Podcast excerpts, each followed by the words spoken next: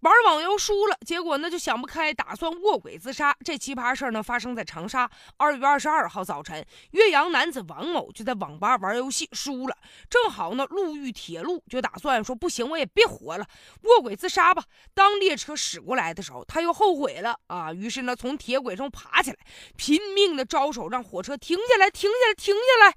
所幸呢这列车在王某前方三十米处紧急的停车了。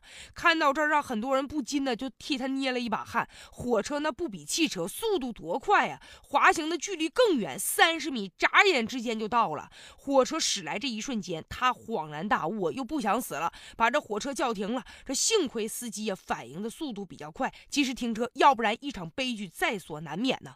而且你想想，他自杀，你觉得自己的生命可以置之不理啊？我可以随便说死我就死，但你有没有意识到呢？如果说你真是因为卧轨了，可能会导致。这个火车在行驶过程当中发生危险，到那时候已经不仅仅是你自己性命的问题，那关乎到整个列列车上面其他人的这个生命安全呢。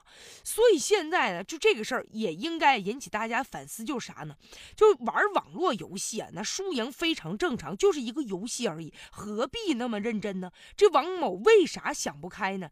后来呢，仔细一打听，原来呢，就这孩子他呢父母离异了，爸爸呢忙于工作，也没工夫管他。他这妈妈呢，也是为了挣钱去，所以说呢，就疏于对他的教育了。孩子长期呀，就一直非常消沉，整天浑浑噩噩，觉得生活也没啥盼头了，精神萎靡不振，玩游戏成为了唯一的精神支柱了。所以说，一天一天呢，也一事无成啊，就有这种卧轨的想法了。所以，面对这种孩子，有的时候父母应该呀，多陪一陪他们，关注一下他的心理健康，对吧？当父母的，你有教育孩子的责任，而且呢，要克服孩子这种自卑的心理。就这孩子玩网络游戏，应该不是一天两天了吧？玩这么长时间，父母就一点没发现孩子的特别异样，有没有什么这个性格不对的地方？再者呢，就是作为这个青少年来说啊，就作为成年人来说，也应该不要沉迷在这个网络游戏当中。大家应该保持一种开朗乐观的一种态度，与别人呢多沟通。其实你再沉迷于网络游戏，终有一天你还是要回到现实生活当中的。